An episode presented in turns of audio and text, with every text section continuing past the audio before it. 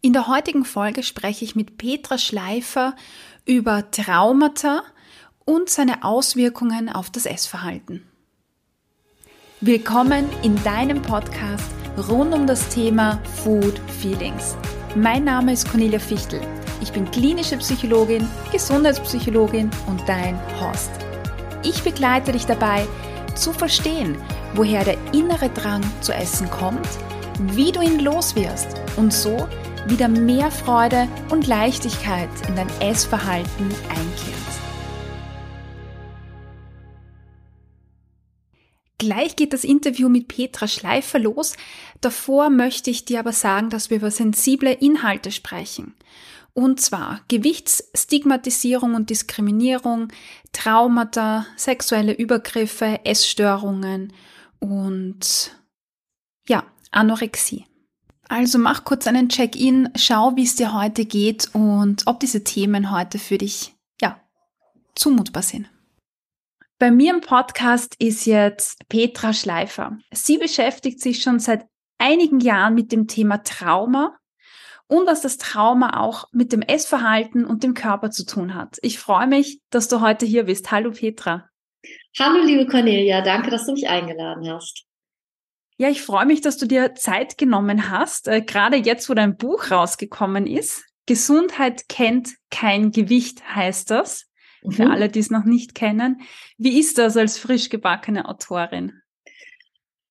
Aufregend, äh, manchmal ein bisschen komisch, aber ich mhm. habe das ja glücklicherweise mit meiner lieben Kollegin äh, Anthony Post geschrieben und deswegen haben wir einen guten Austausch. Also wir sitzen irgendwie nicht so ganz alleine damit da. Das ist ganz schön. Ja. Sehr schön. Ich freue mich, dass ihr dieses ähm, ja, Buch geschrieben habt. Ich freue mich total über den Titel. Und in diesem Buch sprichst du ja auch über Trauma und deshalb bist du hier äh, heute, um mit mir gemeinsam dann nochmal einen Blick ähm, drauf zu werfen.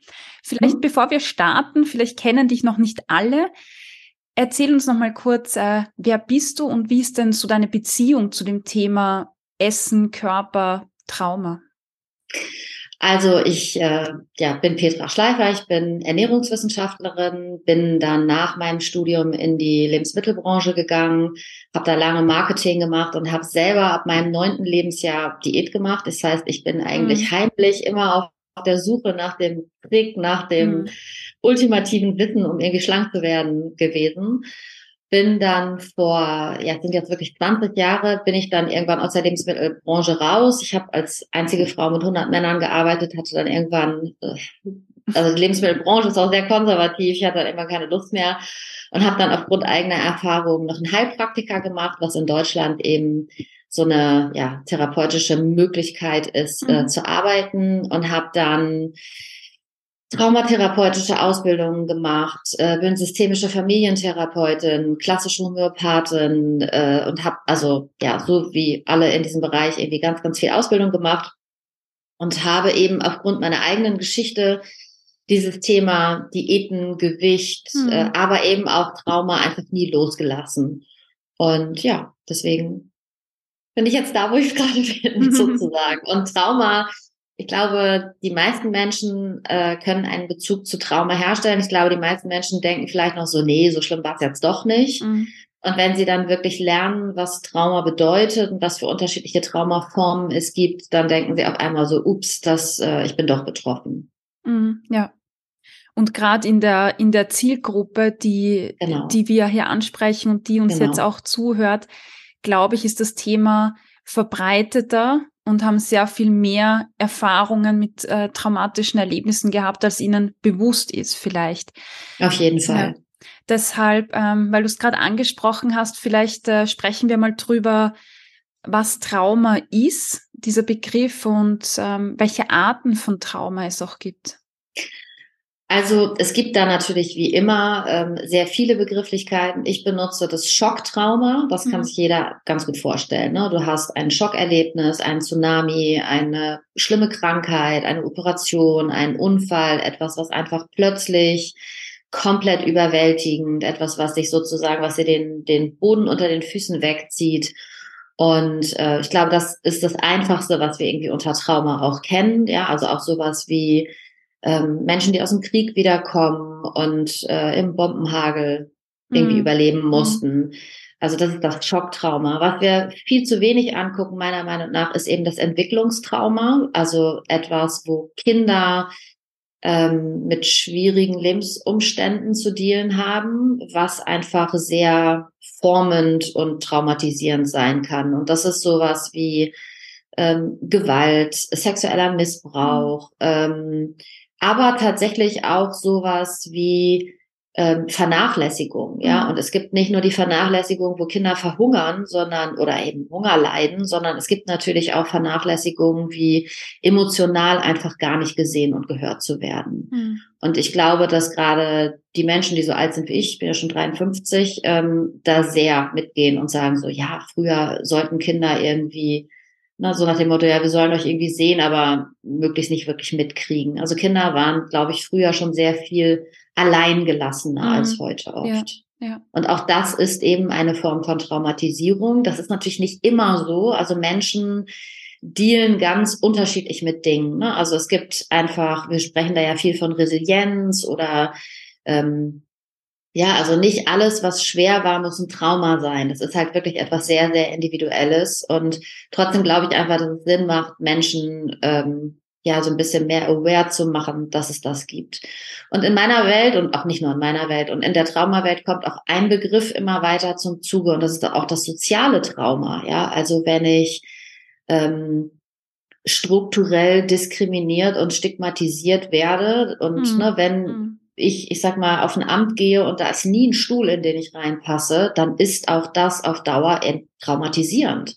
Ja. Und wenn ich zum Arzt gehe und jedes Mal diese, jetzt müssen Sie aber abnehmen, Geschichte höre, dann ist das auf Dauer traumatisierend. Und das ist etwas, was wir oft nicht beachten, dass mhm. Trauma mhm. etwas sehr, sehr Politisches auch ist. Ne? Dass auch überhaupt mhm. psychische Gesundheit etwas sehr Politisches ist. Genauso wie es unendlich viele Traumatisierungen gibt aufgrund von Rassismus, aufgrund von ähm, Transfeindlichkeit, Homophobie, Fettfeindlichkeit und so weiter. Es ist tatsächlich so, dass diese Fettfeindlichkeit und diese Stigmatisierung und Diskriminierung von mehrgewichtigen Menschen so gut wie nicht stattfindet in der Literatur. Also egal, was wir uns auch ähm, oder was ich bis jetzt über Trauma gelesen habe und gefunden habe, wo es eben um ein politisches Umfeld geht, da wird das tatsächlich immer irgendwie nicht erwähnt. Und mhm. gerade das, denke ich, ist aber, ist aber ja für unsere Community natürlich auch super wichtig, aber auch sonst eben wirklich etwas, wo nicht hingeguckt wird, leider. Ja. Äh, Finde ich total spannend, weil so aus der, aus der Psychologie kommend mit meinem Background ist das Thema, was im Vordergrund steht und was die Literatur halt voll und ganz einnimmt in dem Bereich, sind posttraumatische Belastungsstörungen. Also mhm.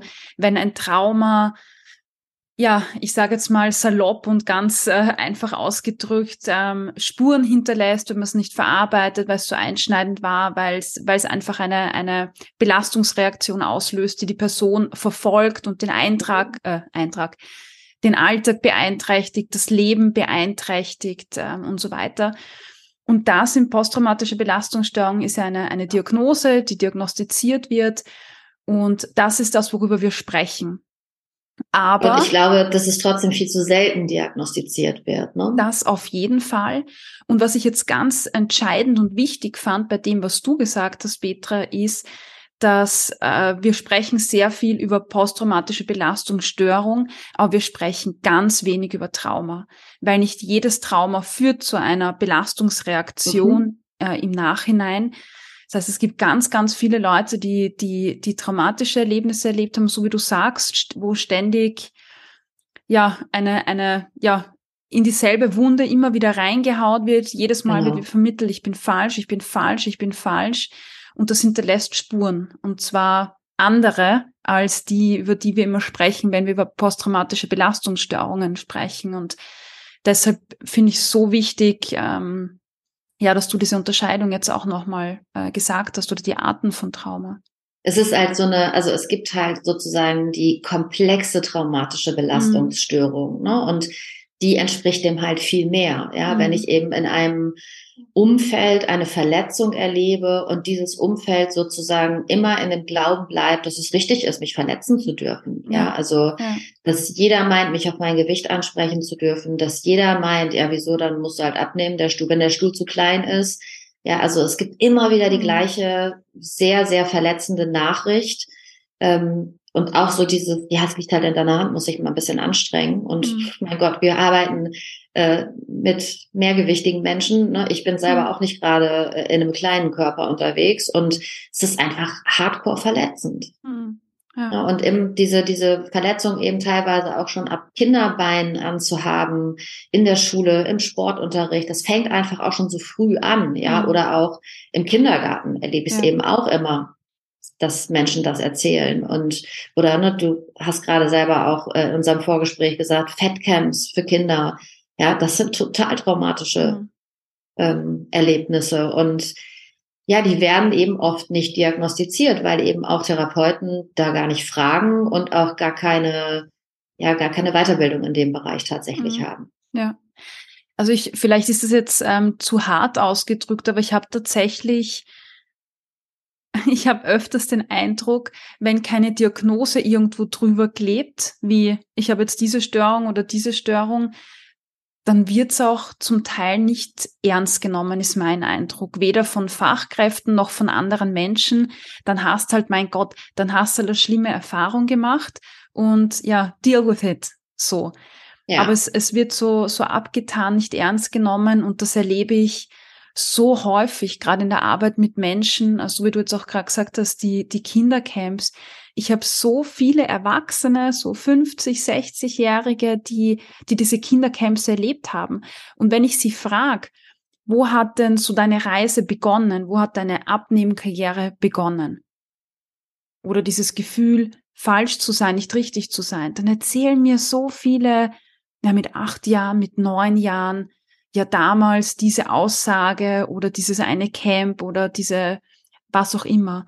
Und das geht so weit zurück und so wie du sagst, gell, wenn man sein ganzes Leben ja. dann immer wieder, was jetzt habe ich als Kind schon gelernt, okay, irgendwas ist mit meinem Körper falsch, weil sonst hätten sie mich da nicht hingeschickt. Und dann im Kindergarten oder in der Schule geht's ja weiter, dann werde ich vielleicht ausgelacht, dann werde ich gemobbt, dann gehe ich zum Arzt. Also es geht das ganze Leben weiter und irgendwann bin ich 60 und blicke auf 90 Prozent meines Lebens zurück und muss feststellen, ich bin falsch. Oder ich habe mein ganzes Leben gedacht, ich bin falsch. Und das ist, das ist, das ist halt einfach irre. Ja. Es ist richtig eine Identität einfach mhm. irgendwann auch. Ne? Also ja. es ist wirklich, äh, wenn, wenn ich mich so zurückerinnere, dann weiß ich, dass mein ganzes Leben wirklich auch darum gekreist ist, ja, dass so wie ich bin, bin ich einfach nicht in Ordnung und ich muss irgendeine Möglichkeit finden, meinen mhm. Körper zu verändern.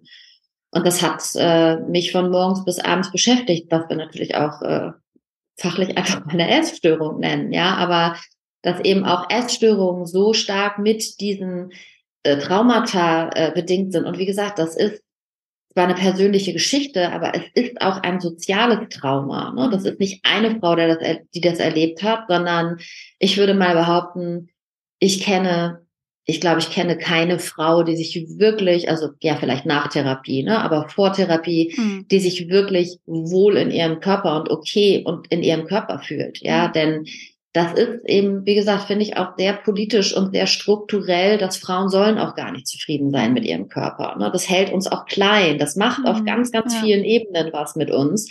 Und deswegen finde ich das, das Wort soziales Trauma da ganz passend. Mhm. Ja, auf jeden Fall. Jetzt, wo du es gerade angesprochen hast, ähm, ich habe gerade äh, eine Studie durchgeführt, ähm, um die Inhalte der Akademie zu evaluieren und wir haben einen Fragebogen für Essstörungen eingesetzt und mhm. ähm, haben, also ich wollte in dieser Studie Essstörung, also Menschen mit aktiver Essstörung ausschließen mhm. ähm, für die Ergebnisse weil es nochmal eine andere Therapie äh, braucht. So, und jetzt waren da Menschen in dieser Gruppe, die keine diagnostizierte oder aktive Essstörung hatten. Und dann haben sie diesen Fragebogen für Essstörungen für mich ausgefüllt. Und ich sag dir, alle, also die, die, fast diese ganze Gruppe, die wir hatten, war von den Essverhaltensweisen ähm, quasi sehr, sehr nah bei einer Essstörung dran. Ja. Und da sieht man wieder, ähm, wie heftig das ist. Und das waren, waren sind alles Frauen, die in der Gesellschaft einfach versuchen, nur zu passen. Ja, und so wie du sagst, dann, wie, wie werde ich denn passend? Na, indem ich meinen Körper verändere. Und dann lerne genau. ich mir Verhaltensweisen ein und, und ähm, ja, lande bei einer Diät, die, wie wir beide ja wissen, immer äh, alles immer schlimmer macht mit der Zeit, aber nicht besser. Und wenn wir uns das in unserer westlichen Gesellschaft angucken, dann sind, also dann sind wir ja auch sehr objektifizierend, ja. Mhm. Also wir betrachten den Körper ja immer als Objekt. Wir betrachten mhm. uns ja nicht als Ganzheit, ne. Wir betrachten das nicht als, äh, so wie, wie in der Somatik, ne, so dass wir sagen, das ist so alles, ja, mhm. oder wie im, im Body Image, dass wir vom Körper erleben sprechen, ja, und dann gucken vom Körper erleben, ähm, wie das in deinen Beziehungen sich ähm, ausdrückt und so weiter, sondern wir gucken immer nur von außen und wir diagnostizieren auch immer von außen. Mm, mm. Ja, und wenn jemand mit einer Essstörung ähm, in der Therapie sitzt, dann, äh, also ich sag mal, jemand mit einer Binge-Eating-Störung hat halt ganz, ganz oft ja immer noch die Voraussage, so nach dem Motto, ja, aber am Ende müssen sie abgenommen haben. Ja, ja. Und wir wissen einfach so, nee, das ist Quatsch, ja. Du kannst auch magersüchtig sein und mehrgewichtig sein. Und da ist, finde ich, einfach viel ja immer noch viel 50er Jahre Potenzial ja. irgendwie ja. drin. Mhm. Ja. Lass uns noch mal kurz zurück, also kurz, lass uns noch mal zurückgehen ähm, zu dem Begriff Trauma.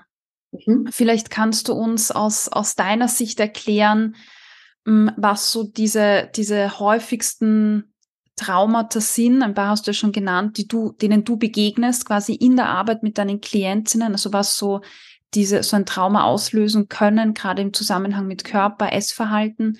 Ja, und was dann, äh, wie sich das bemerkbar macht, quasi über das Körperbild, über das Essverhalten.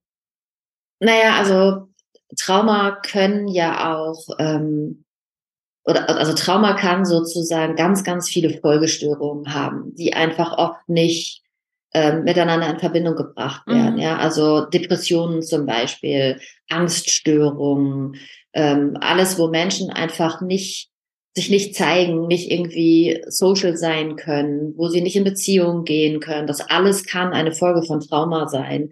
Ich habe auch oft ähm, das Erlebnis, dass Menschen mit einer ADHS-Diagnose zu mir kommen, mhm. ja, und auch da muss man sagen, sind Symptome einfach sehr, sehr überlappend, ja, mhm. und ich bin kein Psychiater, ich mache auch keine ADHS-Diagnostik, aber ich sehe einfach schon, dass es da eben, wie gesagt, sehr viel mhm. Überschneidungen gibt und dass auch ADHS ähm, diagnostizierte Menschen oft von der Traumatherapie sehr, sehr profitieren. Mhm. Mhm. Und ähm, deswegen glaube ich, dass es gerade in diesem ganzen diagnostischen Feld eben viel zu tun gibt und viele Überschneidungen so sind. Und deswegen mhm. kann man nicht sagen, wenn das passiert, ist es ein Trauma, ja, sondern man kann einfach nur sagen, du wirst einfach merken, dass wenn du Dinge nicht verarbeitet hast, ja, das ist einfach wie, und es muss auch nicht gerade, ne, wir reden immer so von Flashbacks, ja, dass es so Bilder gibt und Gerüche gibt und auf einmal ist alles wieder da. Das ist sehr heftig, ne? Das kann bei einer posttraumatischen Belastungsstörung so mhm. sein.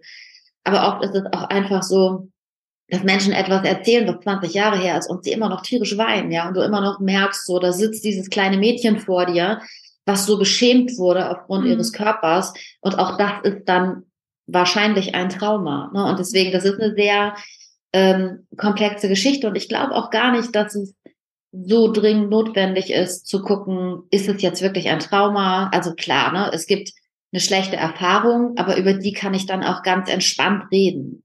Ja, wenn ein Trauma verarbeitet ist oder wenn es eben kein Trauma geworden ist, weil wir es von alleine gut verarbeiten konnten, dann wird es einfach nicht diese heftige Reaktion mhm. geben. Ja, dann ist da einfach was Schlimmes passiert, aber wir konnten das irgendwie verarbeiten.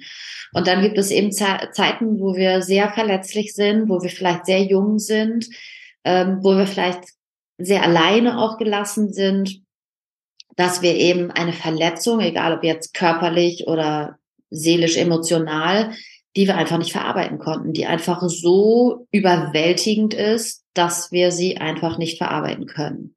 Mhm. Und Trauma hat auch ganz, ganz oft ähm, eine sehr große Schuld- und Schamproblematik. Ja, also wenn ein Kind oder ja, wenn nehmen wir mal als Beispiel ein Kind aber es ist bei Erwachsenen ehrlich gesagt auch genauso, äh, ein Trauma erlebt, dann gibt sich der Betroffene sehr auf die Schuld.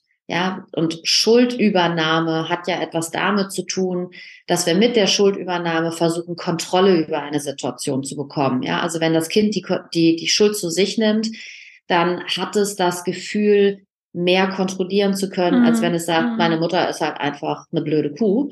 Ja, wenn ich dann denke, okay, aber wenn ich mein Zimmer aufräume und ganz brav bin und immer ganz lieb bin und Mama helfe, dann habe ich halt viel mehr Einfluss. Mhm. Ja, und Kontrolle ist eben äh, Kontrolle ist eben ein Gefühl von Sicherheit. Mhm. Und deswegen nehmen wir so oft die Schuld zu uns. Und Kinder nehmen eben auch die Schuld zu sich, wenn sie sexuell missbraucht wurden. Ja, ich habe einige Klienten, die einen sexuellen Missbrauch als Kinder erlebt haben.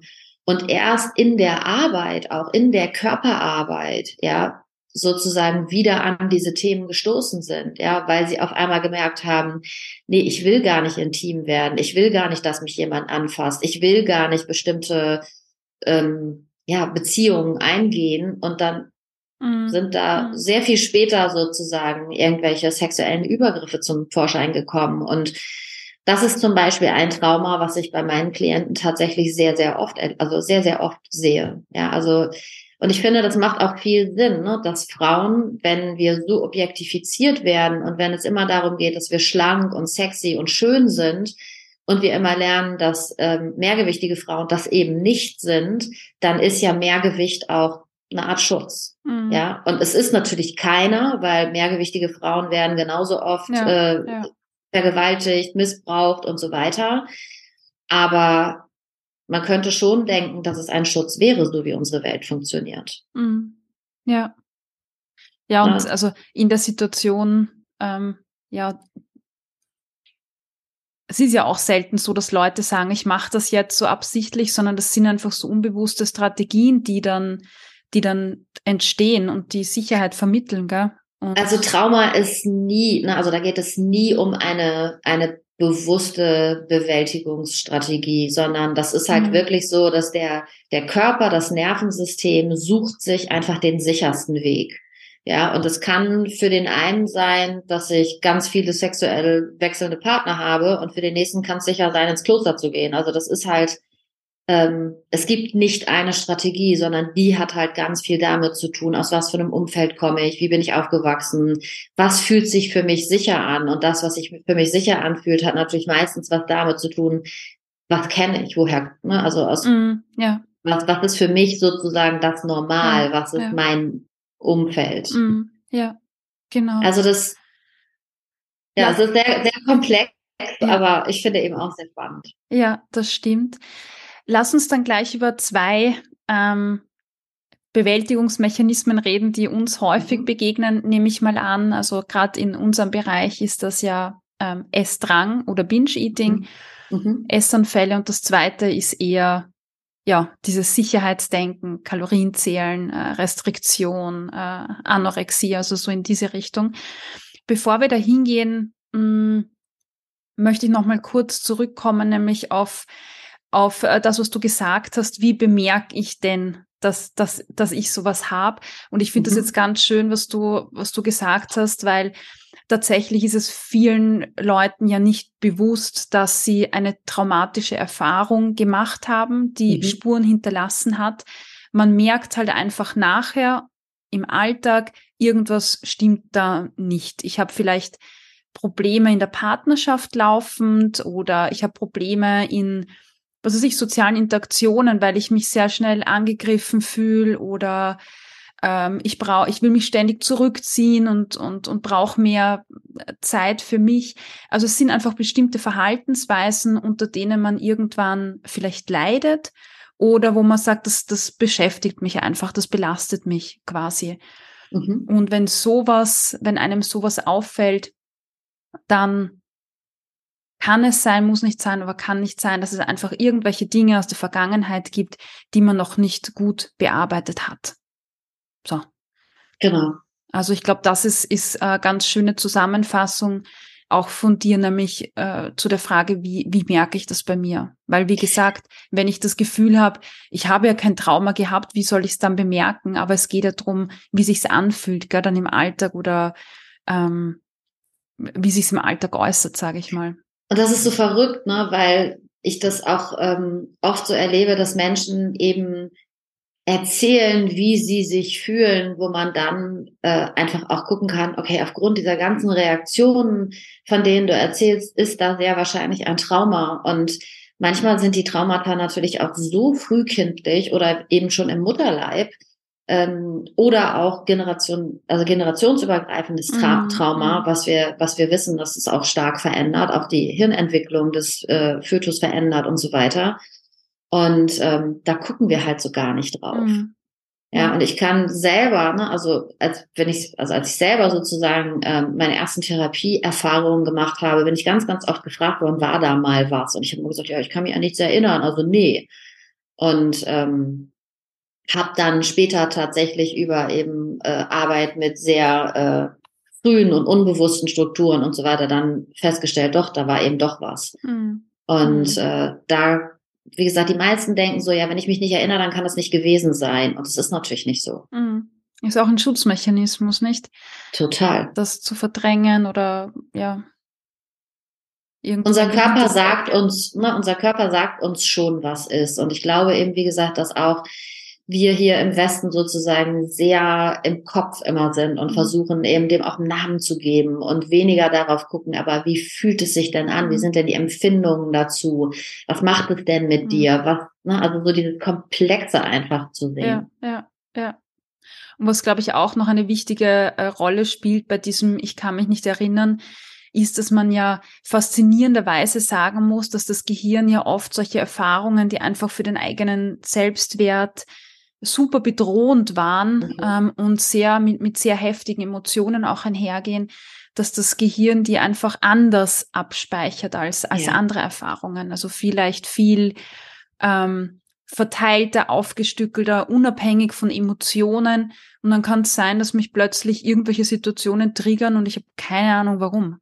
Oder dass ich plötzlich eine Emotion spüre, aber dieser Gedächtnisinhalt ist irgendwie nicht greifbar. Man spürt nur was und denkt sich, was ist jetzt los? Ja, oder ich erkranke, ne? Also auch psychosomatische ja, Krankheiten sind später, ja eigentlich ein ganz schöner Ausdruck dafür. Ne? Ja, genau. Also das finde ich auch immer ganz spannend äh, zu berücksichtigen, wenn man sagt, ich kann mich nicht mhm. erinnern. Und das ist halt ein Schutzmechanismus gell, vom Körper. Und ja, nachher, ähm, wenn man das nicht aufarbeitet, dann kann sich halt auswirken in der Psychosomatik. Ja, ähm, Petra, welche, welche Verhaltensweisen erlebst denn du häufig so im Zusammenhang mit dem Essverhalten bei m, hm, Patientinnen, Klientinnen, die traumatisiert sind oder traumatische Erlebnisse Also natürlich haben? genau so, wie du sagst, ne? Also sowas wie Binge-Eating-Störung oder Anorexie. Ne? Ich habe meistens tatsächlich Leute, ähm, die eben nicht äh, sehr mager sind, sondern eher anorektische Menschen, die mehrgewichtig sind. Ähm, aber ich habe vor allen Dingen einfach diese diese Unsicherheit, ja, und dieses kopfgesteuerte und dieses mhm. äh, immer wieder eben versuchen Kontrolle über das Ess, äh, über das Essverhalten zu erlangen, ja. Und wir denken ja immer, wenn wir unser Essen kontrollieren, dann kontrollieren wir unser Leben. Mhm. Und äh, irgendwann ja, schwingt das Pendel zurück und das Essverhalten entgleitet uns total. Mhm. Und dann merken wir so, oh mein Gott, ich habe wieder total den Kontrollverlust. Mhm. Ja, und auch das ist, finde ich, ganz schön heftig, ja, mhm. wenn wir irgendwie ja. merken, dass wir mit unseren Strategien immer wieder gegen die Wand fahren und dass wir danach immer wieder mehr drauf haben, als wir ursprünglich hatten, weil die Diät mhm. wieder mal in die andere Richtung ähm, gegangen ist. Und also das sind wirklich so diese, und auch ja, eben ganz viel Körperscham und ganz viel, ja, also einfach ein ganz, ganz schlechtes Body Image, ne, dass Menschen eben wirklich, und das finde ich ist auch egal in welcher Größe, ja, also ich finde auch, ähm, es ist ja auch wichtig zu merken, dass nur weil ich eine Diät mache und jetzt vielleicht in eine andere Kleidergröße reinpasse, fühle ich mich mit meinem Körper ja tatsächlich immer noch genauso unwohl wie vorher. Also das mhm. beeinflusst sich einfach auch nicht. Das finde ich auch so spannend. Ja. ja, dass ich mich mit 20 Kilo weniger nicht wohler fühle als, äh, also körperlich nicht ja, wohler ja. fühle. Ne? Die, die Umwelt reagiert anders auf mich. Ich kann auf einmal vielleicht in andere Klamottenläden gehen und so. Da ist also schon auch ein positiver Nutzen. Ich kriege viele Komplimente und so weiter, solange wie ich es eben schaffe, das Gewicht zu halten. Aber so körperlich und von dem, wie ich mich und meinen Körper annehme, verändert sich da einfach gar nichts, mhm. ne? weil mhm. das ja auch gar nicht da seine Wurzel hat. Mhm. Ja, ja. Ich habe mir jetzt gerade gedacht, das ist so ein, ein, ein oberflächlicher, ja, also ich sag mal, wenn ich, wenn ich früh, also früher einfach die Erfahrung gemacht habe, mit so Kindercamps oder so, da einfach so diese Botschaft bekommen habe, ich bin falsch, ich bin falsch, dann ist ja dieser, dieser Gedanke, ich bin nicht richtig, ist ja eher mhm. so ein, ein Gefühl, das, das tief drinnen steckt, gell? Und wenn ich jetzt abnehme und mir andere Leute Komplimente machen, dann ist das an der Oberfläche natürlich, genau. fühlt sich das geschmeichelt an, genau. aber es kommt halt nicht an dieses ganz tiefe Gefühl ran und deshalb kannst du es ja auch nie ändern. Ja, und in der, im Trauma reden wir halt wirklich auch davon, dass wir ein Traumagedächtnis wirklich in, in den Muskeln, im Gewebe, in jeder Zelle haben. Ja, also der Körper merkt sich diese Dinge einfach auch nochmal auf einer ganz anderen Ebene als nur in einem Gefühl. Ja, ein Gefühl mhm. ist ja letztendlich eine Interpretation einer Empfindung. Ja. Ja, und wir sind, wir sind natürlich super darin trainiert, diese Empfindungen eben auch gar nicht hochkommen zu lassen. Ja, mhm. also Trauma entkörpert uns auch so. Also mhm. Trauma ist wirklich so was wie, okay, ich kann mir vielleicht in die Augen gucken und den Rest versuche ich gar nicht wahrzunehmen. Das ist auch so was ganz Klassisches. Mhm. Ja, mhm. das, ähm, das kenne ich sogar auch von mir selbst ganz, ganz doll, ähm, dass einfach so der Körper wirklich versucht wird, nicht zu fühlen. Ja, der mhm. soll möglichst einfach nicht da sein. Das Trauma ist im Körper gespeichert, der Schmerz hat im Körper stattgefunden und deswegen versuche ich einfach aus diesem Körper rauszukommen. Und wenn wir, ne, so wie bei dir zum Beispiel, wenn wir achtsam essen wollen, ja, dann brauchen wir aber den Körper. Wir brauchen ja, die Empfindung. Ja. ja, wir brauchen all diese Dinge, die uns dabei helfen sollen, zu fühlen, wann bin ich satt? Was möchte ich wirklich? Was braucht mein Körper? Und wenn ich aber diesen diesen Schnitt, so diese Trennung sozusagen vom Körper erlebe, eben durch Trauma, dann ist das echt schwer, da einen Zugang ja. zu finden. Ja, richtig schwer, ja. Na, und deswegen finde ich das Thema einfach so wichtig. Ne? Auch bei der intuitiven Ernährung finde ich das Thema einfach so wichtig, wenn ich seit Kindesbeinen an darauf getrimmt wurde, mich nicht wahrzunehmen, hm. um zu überleben, um in Sicherheit zu sein, ähm, dann ist das manchmal auch harte Arbeit, sich das zurückzuerobern. Das ist natürlich total wert für alles, ja, also auch für, für Genuss, für Lebensfreude, für einfach Lebendigkeit.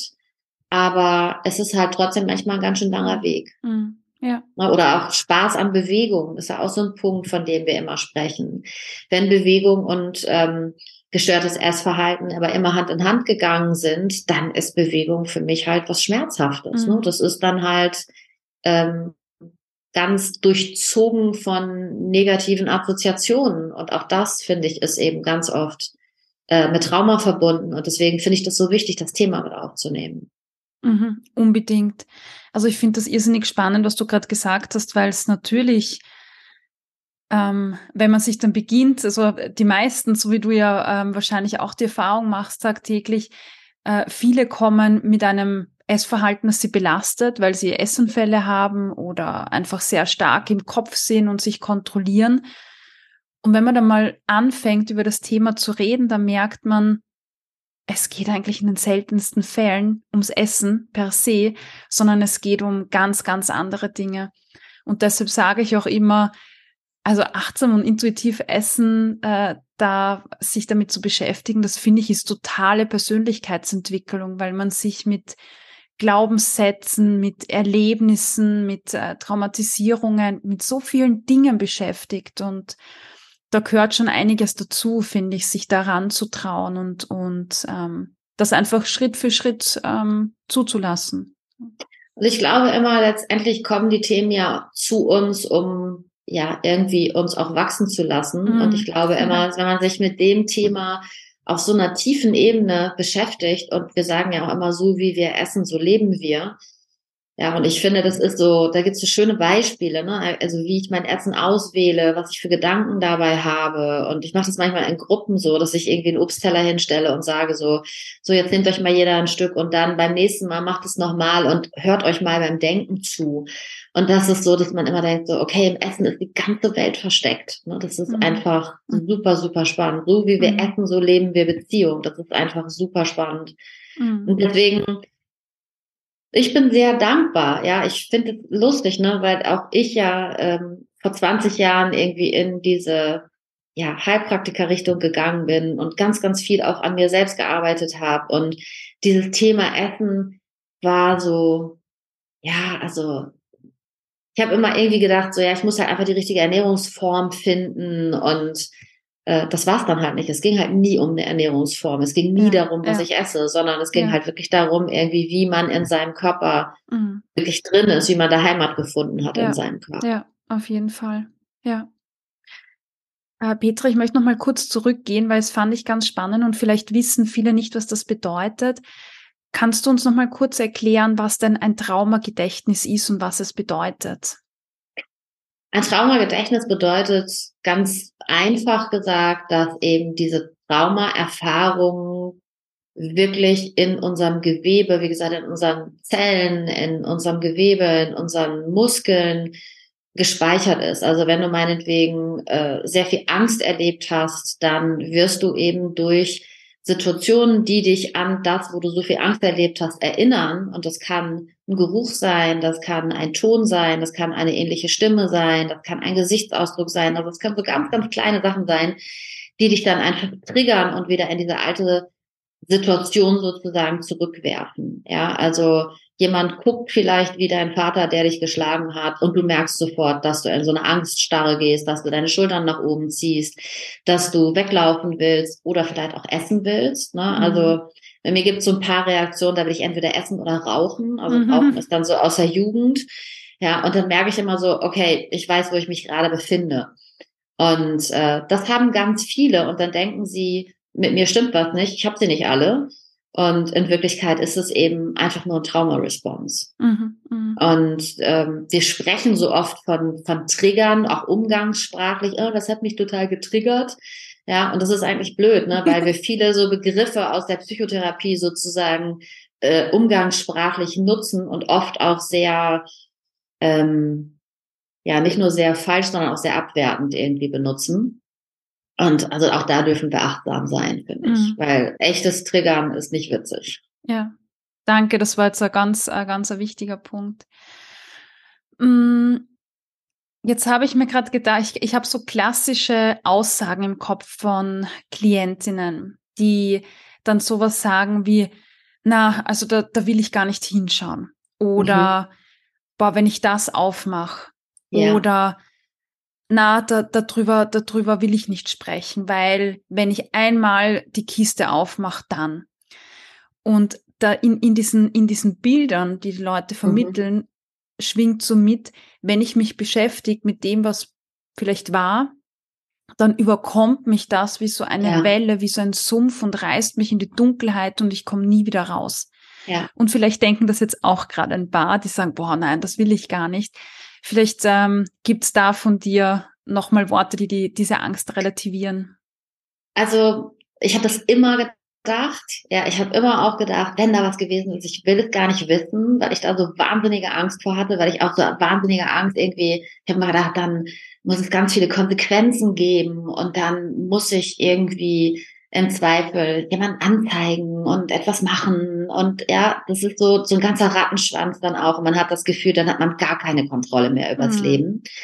Und die gute Nachricht ist einfach, dass wir heute so viel über Traumatherapie wissen, dass wir nicht mehr jahrelang in irgendwelchen Kindergeschichten rumstochern müssen, sondern dass wir zum Beispiel über EMDR, also über eine bestimmte Traumatherapie, die mit Augenbewegungen funktioniert, unfassbar große und tolle Erfolge erzielen. Also mhm. wo wir wirklich merken, ähm, das ist, also ja, das ist nie ein Quickfix, aber ich würde mal sagen, Therapie ist nie ein Quickfix. Mhm. Ja, aber es ist so erleichternd. Also ich selber habe schon so oft, ne, also ich gehe auch zu jemandem äh, und mache da EMDR, wenn ich was habe, weil das ist meine absolute Lieblingstherapieform. Also es gibt es in mhm. Wingwave, Psychokinesiologie, das gibt unterschiedliche Namen, wie das eben auch äh, verwandt wird, äh, also wie das auch äh, verarbeitet wird.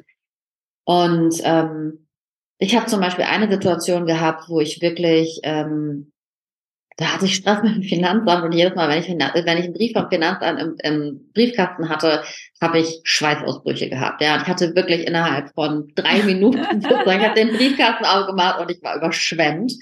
Und dann habe ich eine, eine Therapiesitzung darauf gemacht und habe den Briefkasten aufgemacht und dann lag da so, bei uns ist so ein grauer Umschlag und habe gedacht so, so ah, Finanzamt, ach, vielleicht kriege ich Geld zurück und habe gedacht, okay, jetzt hat's was gebracht. Ja, also das mhm. ist manchmal so, ja, oder auch, es, es gibt ganz, ganz viele Dinge so aus meinem eigenen Leben, wo ich denke, boah, da bin ich vor Angst. Oder ich habe auch mal eine Art Angststörung aufgrund eines Traumas gehabt und habe jedes Mal, wenn ich irgendwie alleine war, mit aufeinanderschlagenden Zähnen wirklich äh, auf dem Bett gesessen und mhm. konnte mich nicht mehr rühren, hatte richtig einen Freeze. Ja, und habe das behandeln lassen und es waren wirklich zwei Sitzungen. Ja, und seitdem kann ich nachts alleine sein. Und es sind dann so Sachen, ich habe das jahrelang nicht angefasst, weil ich immer gedacht habe, so, oh Gott, ich will da nicht zurück, ich will das nicht fühlen, ich will das, ne, ich hatte so eine wahnsinnige Angst davor. Danach habe ich immer gedacht, jetzt hättest du es mal vorher gemacht. Mhm. Ja, ich hätte mir und meinem Mann echt einiges ersparen können. Ja. Ne, weil auch mein Mann mhm. hat jedes Mal Stress gekriegt, wenn er mal nachts ja. das Haus verlassen musste, ja. sozusagen. Also das betrifft nicht nur uns, es betrifft auch unsere Umwelt. Und wenn wir jemanden finden, mit dem wir das gut machen können, wo wir uns wirklich sicher fühlen und wo wir uns auch ja auch als mehrgewichtiger Mensch nicht immer wieder in dieser bescheuerten Diät-Diskussion mm. wiederfinden.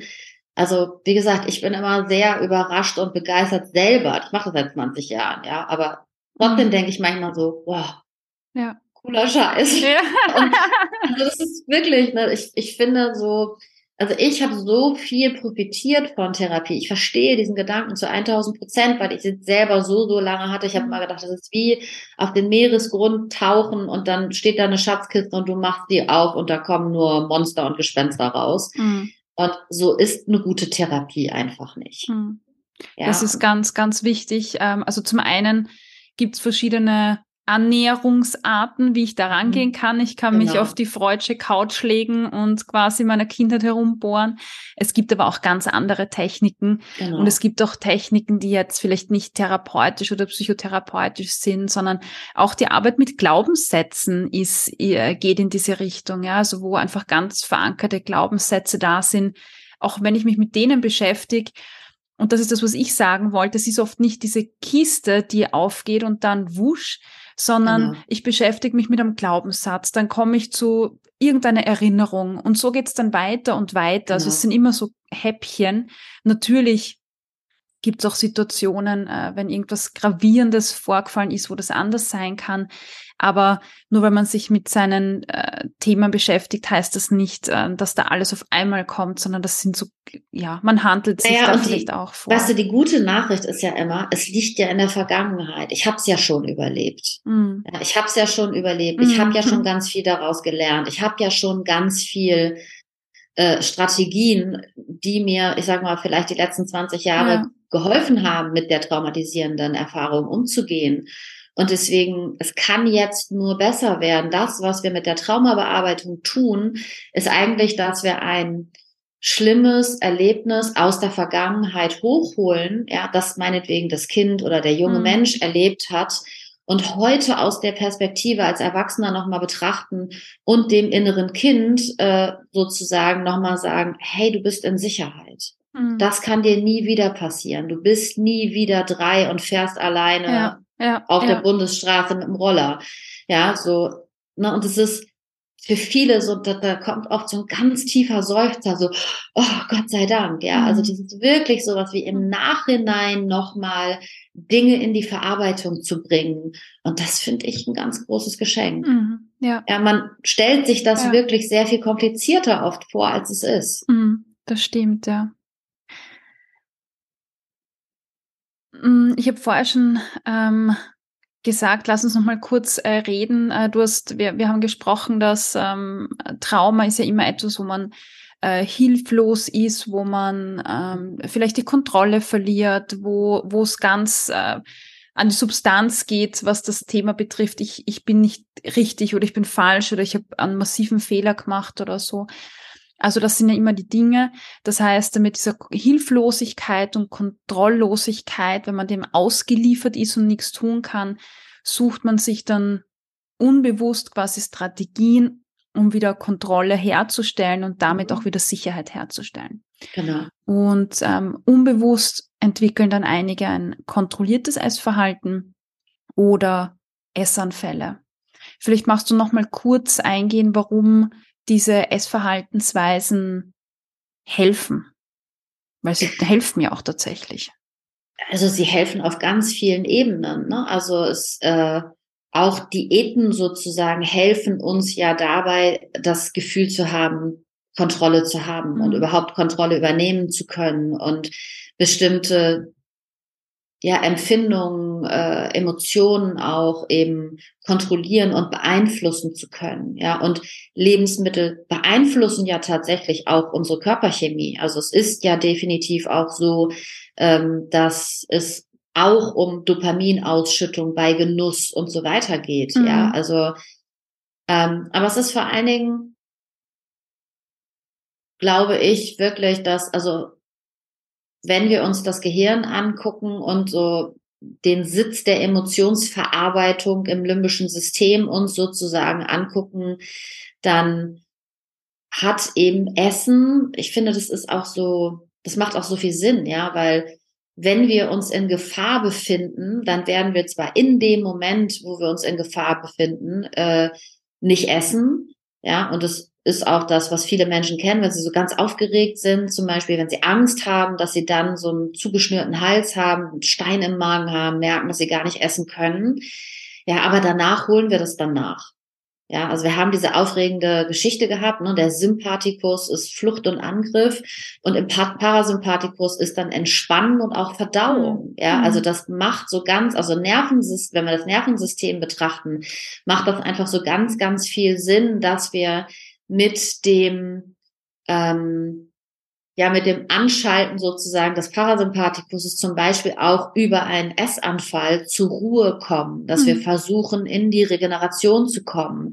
Da gibt's halt ganz, ganz viele Mechanismen, die ähm, da miteinander einhergehen. Und ich finde, dass wenn wir uns das Leben von, also vor einigen tausend Jahren angucken und unser Nervensystem funktioniert ja immer noch genauso, ähm, dann hieß Sicherheit natürlich immer genug zu essen zu haben. Und da mhm. ging es nicht darum, dass wir volle Supermärkte haben, weil ja. das haben wir so lange ja. eben noch nicht. Ja. Ne, und deswegen ist Essen, wie gesagt, Essen hat auch viel mit Überleben zu tun, Überleben zu sichern. Mhm. Ja. Ja, und äh, deswegen finde ich, ist es gar nicht so, so weit also so schwer Stimmt. irgendwie zu sehen. Ne? Wenn man es ein bisschen versteht, gell, dann scheint es so logisch. Und ich habe mir jetzt gerade wieder gedacht, ähm, Du hast ja vorher gesagt, Trauma manifestiert sich im Körper.